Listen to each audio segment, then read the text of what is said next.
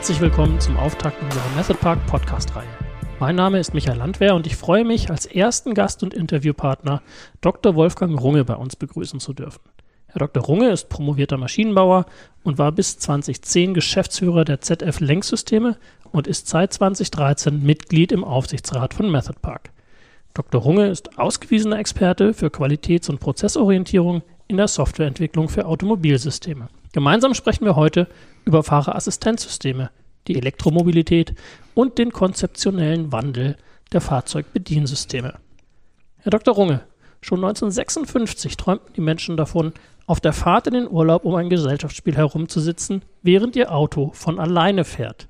Erste unterstützende Technik kam Mitte der 60er Jahre mit dem Tempomat und dem Verkehrsfunk. Das ABS-System bei Mercedes und BMW ab 1978 verbaut, allerdings mit vergleichsweise schleppender Serieneinführung, gilt als erstes echtes Fahrerassistenzsystem. Was hat sich im Laufe der Jahre getan?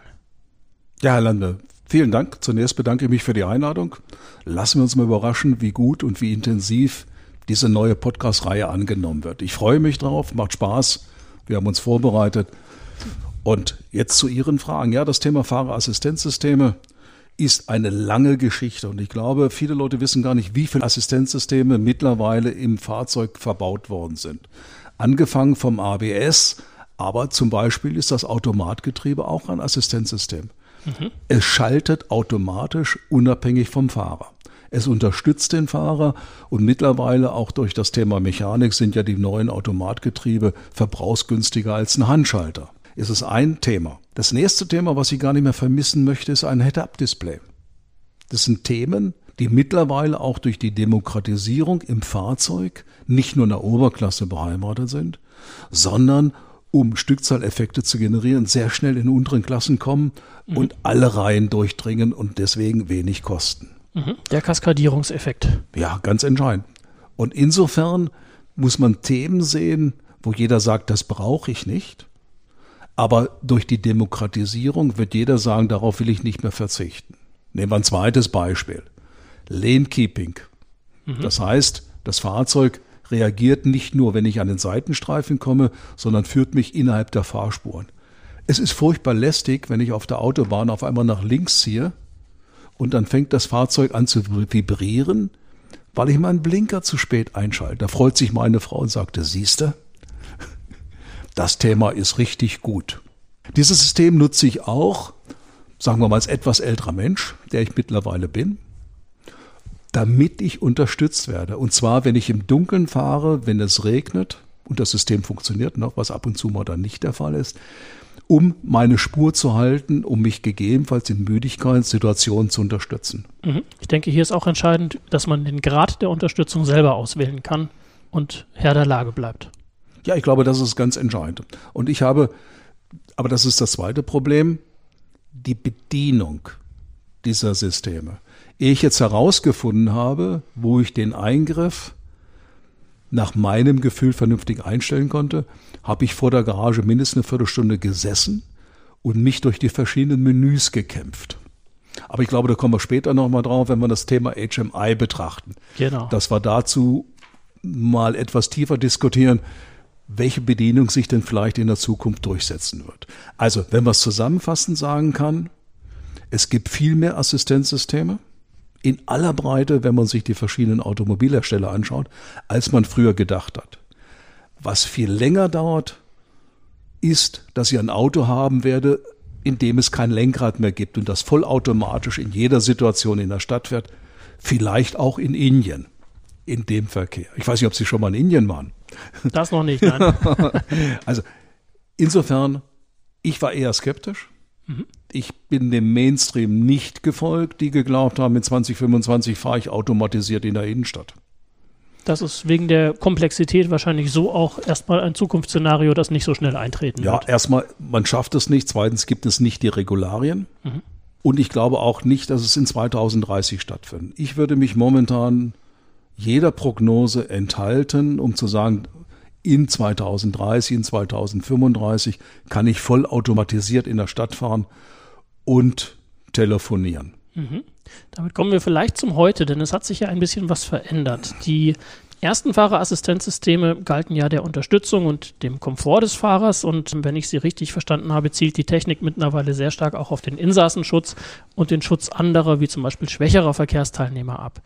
Die Zahl der Verkehrstoten und Schwerverletzten soll weiterhin sinken indem Assistenzsysteme menschliches Fehlverhalten korrigieren bzw. korrigierend eingreifen. Ein Großteil der gesetzlichen Vorgaben dazu tritt Mitte 2022 in Kraft. Wie weit sind denn die Fahrerassistenzsysteme zum jetzigen Zeitpunkt aus Ihrer Sicht, um dazu beizutragen? Ich gehe mit Ihrer Aussage nicht ganz konform, dass die Assistenzsysteme nur dazu sind, das Thema Sicherheit zu erhöhen. Ricky Hudi hat mal vor vielen Jahren einen schönen Vortrag gehalten und den habe ich auch mit übernommen. Das Thema Komfort plus Sicherheit und Unterstützung steht parallel. Zum Beispiel, wenn ich auf der Autobahn geradeaus fahren will und in der Schlange will, will ich nicht aktiv fahren. Dann schalte ich mein ACC ein, dann schalte ich mein ACC mit Kurven, Lenkverhalten ein. Das hat dann nicht unbedingt mit Sicherheit zu tun. Indirekt, weil ich nicht so dicht auffahre. Aber zunächst mal ist es eine Unterstützung. Die letzte Anzeige war, ich stelle mein Auto vor dem Parkhaus ab gebe mein Auto ab und das fährt alleine in eine Parklücke, die vielleicht enger ist als die bisherigen Parklücken. Da mein zweites Thema, wie rechnet sich das Ganze noch dazu? Mhm. Wenn ich Parkhäuser bauen kann, wo die Stellflächen enger sind, weil die Autos besser reinfahren kann, spare ich Geld, weil ich mehr Autos in dem Parkhaus abstellen kann. Mhm. Gegebenenfalls auch übereinander. Ja. Jetzt, wenn man das zweite Thema sieht, das Thema Sicherheit, bei dem Thema Sicherheit steht vor allen Dingen das Thema Notbremsfunktion. Also nicht nur Notbremsfunktion, sondern zum Thema E-Call. Das ist das Einzige, was momentan gesetzlich kommt. E-Call heißt, ich habe in jedem Auto eine SIM-Card. Ich, in jedem Auto wird aktuell die Position festgestellt und wenn ein Unfall passiert, kann ich entweder manuell oder automatisch, wenn der Airbag ausgelöst hat, wird der Notfalldienst benachrichtigt. Das ist auch das Einzige, was kommt. Mhm. Vorgeschrieben.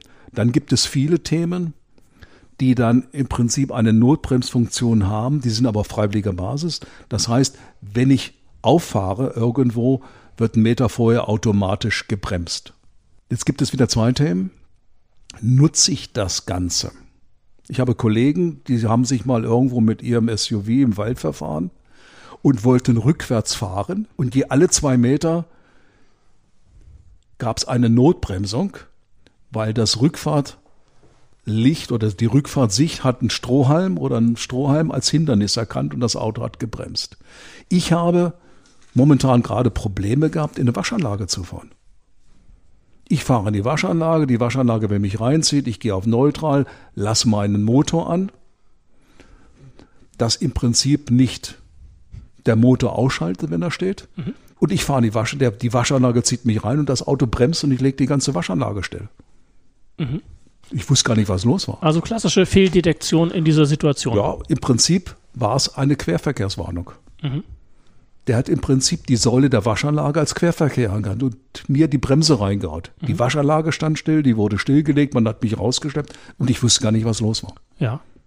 Und seitdem waschen Sie das Auto von Hand oder haben Sie sich wieder reingetraut? Nein, ich habe wieder eine halbe Stunde durch YouTube geguckt. Ja durch meine Bedienungsanleitung geschaut und dann beim Händler gefragt, was ich tun muss. Der wusste auch nicht Bescheid.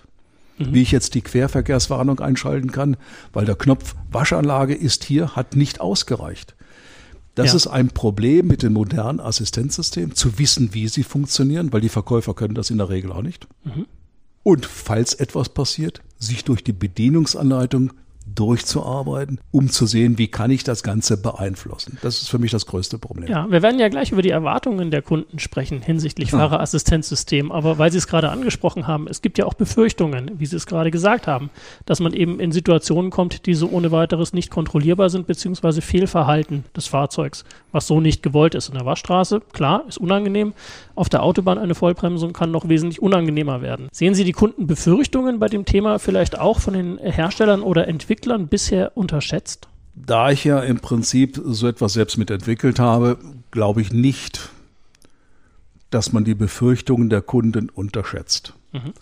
Die Komplexität ist allerdings oftmals so tief, dass man nicht auf jeden Kunden einzeln spezifisch eingehen kann, weil die Erwartungshaltung, was passieren soll, hängt schon davon ab, ob es ein älterer Mann ist oder eine ältere Person, eine junge Person, die technisch interessiert ist mhm.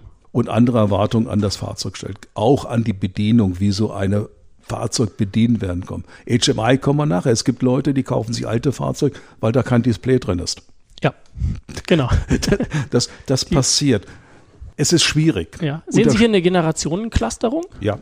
Jetzt ist es ja so, dass Fahrerassistenzsysteme auch sehr, sehr stark unterstützen sollen.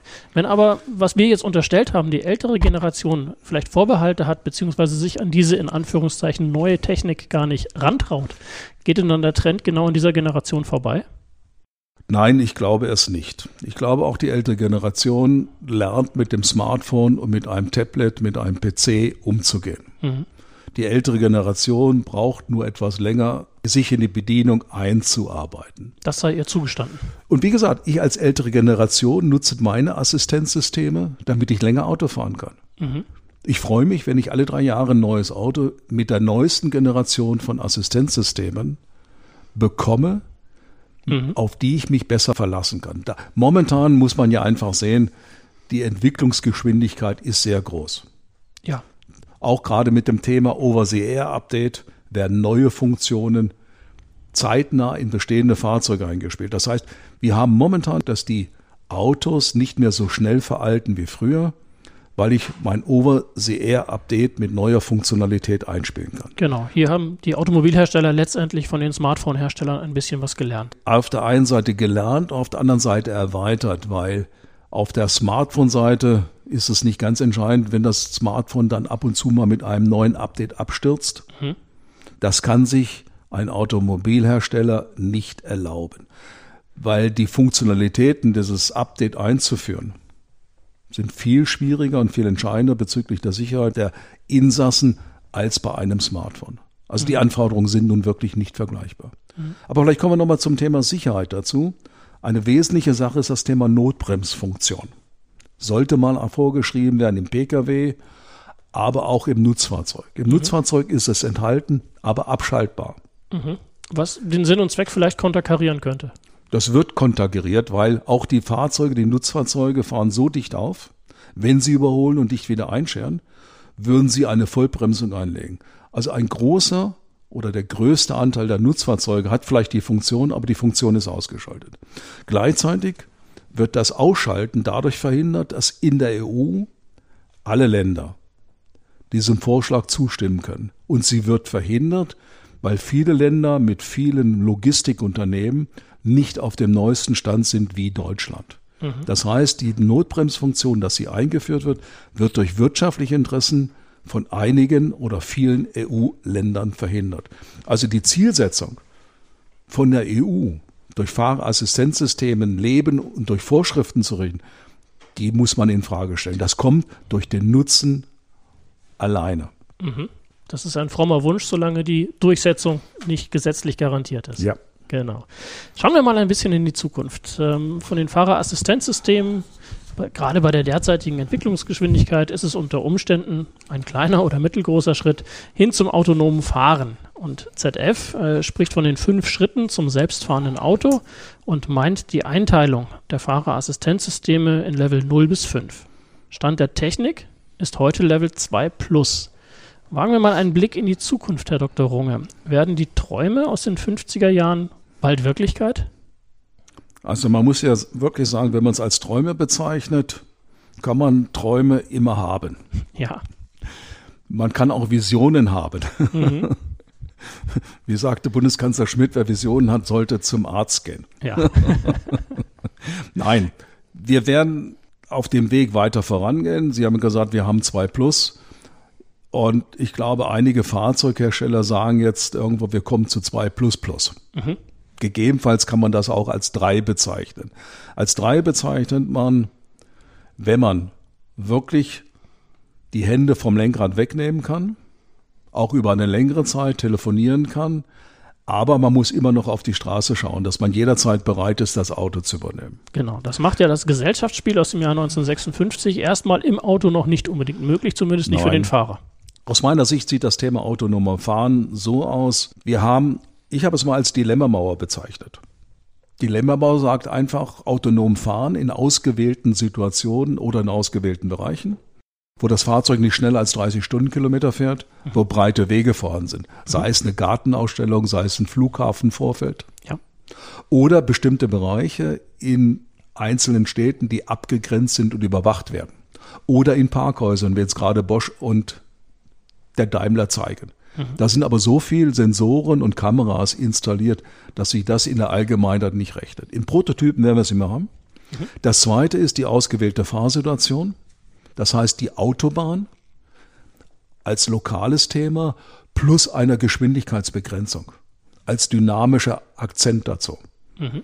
Und dort werden wir in künftigen Themen sehen, dass vielleicht bis 60, 80, 100 Stundenkilometer über eine längere Zeit die Hand wirklich vom Lenkrad entfernt werden kann. Aber gegebenenfalls guckt eine Kamera Ihnen in die Augen und schaut, ob Sie auf die Straße gucken. Mhm. Ob ich dazu Lust hätte, ist eine andere Frage. Ich gebe keine Aussage, wann wir zum vollautomatisierten Fahren kommen werden. Mhm. Das Thema vollautomatisiertes Fahren ist auch eine Frage des wirtschaftlichen Ergebnisses. Jede Firma muss zwei bis 3.000 Leute gegebenenfalls als Entwickler zur Verfügung stellen. Aber der Kunde ist momentan nicht bereit dafür, etwas zu zahlen. Also insofern wird man in Deutschland, in Europa sehr genau auf das wirtschaftliche Ergebnis schauen. Und schon aus dem Grunde wird die Entwicklungsgeschwindigkeit reduziert werden. Weil es gibt keinen unmittelbaren Return of Invest. Hier sind wir nicht so wie im Prinzip bei den digitalen Unternehmen, die 20, 30 Jahre kein Ergebnis haben. Schauen Sie Amazon an. Amazon hat erst nach 23 Jahren das erste Mal ein wirtschaftliches Ergebnis gehabt. Mhm. Lange da, Atem. Lange Atem. Aber dann haben sie 80, 90 Prozent Marktanteil. Mhm. Und das wird kein einzelner Automobilhersteller haben. 80, 90 Prozent Marktanteil wegen dieser Funktion automatisiertes Fahren. Also insofern wird man viel schneller nach dem wirtschaftlichen Ergebnis schauen. Und das ist etwas, was man früher so nicht berücksichtigt hat. Der Return of Invest ist momentan sehr schwierig zu handeln. Und man schaut eher mit dem spitzen Bleistift hin, vor allen Dingen, wenn man Geld für das Thema Transformation zur E-Mobilität braucht. Mhm. Nehmen wir mal den anderen Aspekt des automatisierten Fahrens. Lassen sich dadurch denn auch die Herausforderungen der Mobilität bewältigen? Da kann man ganz viele Stichworte nennen, zum Beispiel die zunehmende Verkehrsdichte in den Ballungsräumen, vielleicht auch die ähm, Erfordernisse, CO2 einzusparen, ähm, Verkehrsflussregelungen durch weniger Staus oder ähnliche Geschichten? Nein, wir werden das Thema autonomes Fahren nur in ausgewählten Fahrsituationen haben. Aus meiner Sicht gehört die Innenstadt nicht nur in Deutschland, sondern weltweit, vor allen Dingen, wenn ich die Drittländer anschaue, nicht zu diesen ausgewählten Verkehrssituationen lokal und dynamisch dazu, in denen ich autonom fahren kann. Also es wird das autonome Fahren dort nicht geben. Also wird es auch den Verkehrsfluss nicht unterstützen. Die Staus gibt es immer mehr. Also es gibt ja zwei Themen. A, der Individualverkehr wird zurückgedrängt. Mhm. Das heißt, man will die autofreien Innenstädte. Schauen Sie an London, schauen Sie an Paris. Auch in Deutschland, Berlin gibt es solche Diskussionen. Mhm. Jetzt haben wir Corona und was passiert? Es steigen immer weniger Leute in den Linienbus, in die U-Bahn, sondern nützen wieder ihr Fahrzeug. Ja, man kann eigentlich von einem Comeback des Individualverkehrs sprechen vor diesem Hintergrund. Ja, schauen Sie die Umsätze und die Ergebnisse der Automobilhersteller in Deutschland an, die sind viel besser als erwartet. Mhm. Also insofern ändert sich durch die aktuelle Situation viel in dieser Betrachtung. Aber nochmal zurück zu Ihrer Frage. Das autonome Fahren trägt nicht dazu bei, dass weniger Autos auf der Straße sind und wir weniger Staus haben werden. Glaube ich einfach nicht. Ja.